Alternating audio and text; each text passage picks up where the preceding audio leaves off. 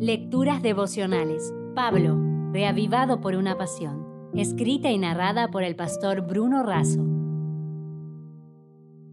Hoy es primero de mayo, el mejor de todos los dones.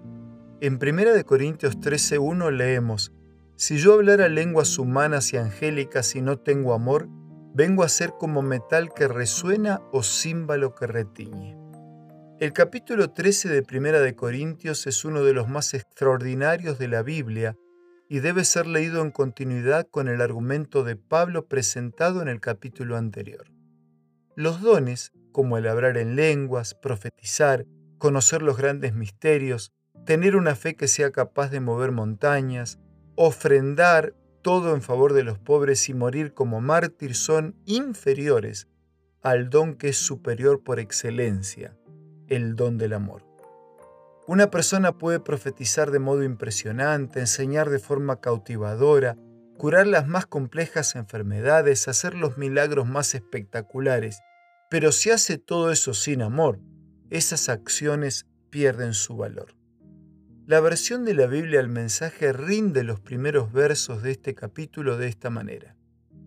Si hablo con elocuencia humana y con éxtasis propio de los ángeles y no tengo amor, no pasaré del crujido de una puerta oxidada.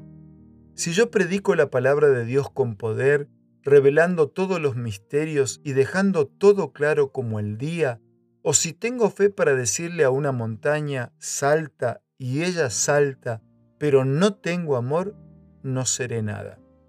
Puedo dar todo lo que tengo a los pobres y seguir para la hoguera como mártir, pero si no tengo amor no llegué a ningún lado. Así, no importa lo que diga, en lo que yo crea o lo que haga, sin amor estoy destruido. Lo que el apóstol Pablo dice claramente es que el amor que nace en el corazón de Dios debe ser la única motivación que fundamente cualquier operación de los dones. ¿Por qué?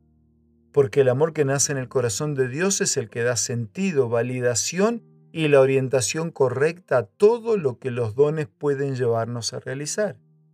Todo lo que hagamos, por mejor intencionado que sea, permanece incompleto porque un día todo será plenamente esclarecido a la luz del amor que se consolidó en el Calvario y que aún permanece como misterio, porque nuestra mente no es capaz de comprender el amor de aquel que es el amor en persona, Jesucristo.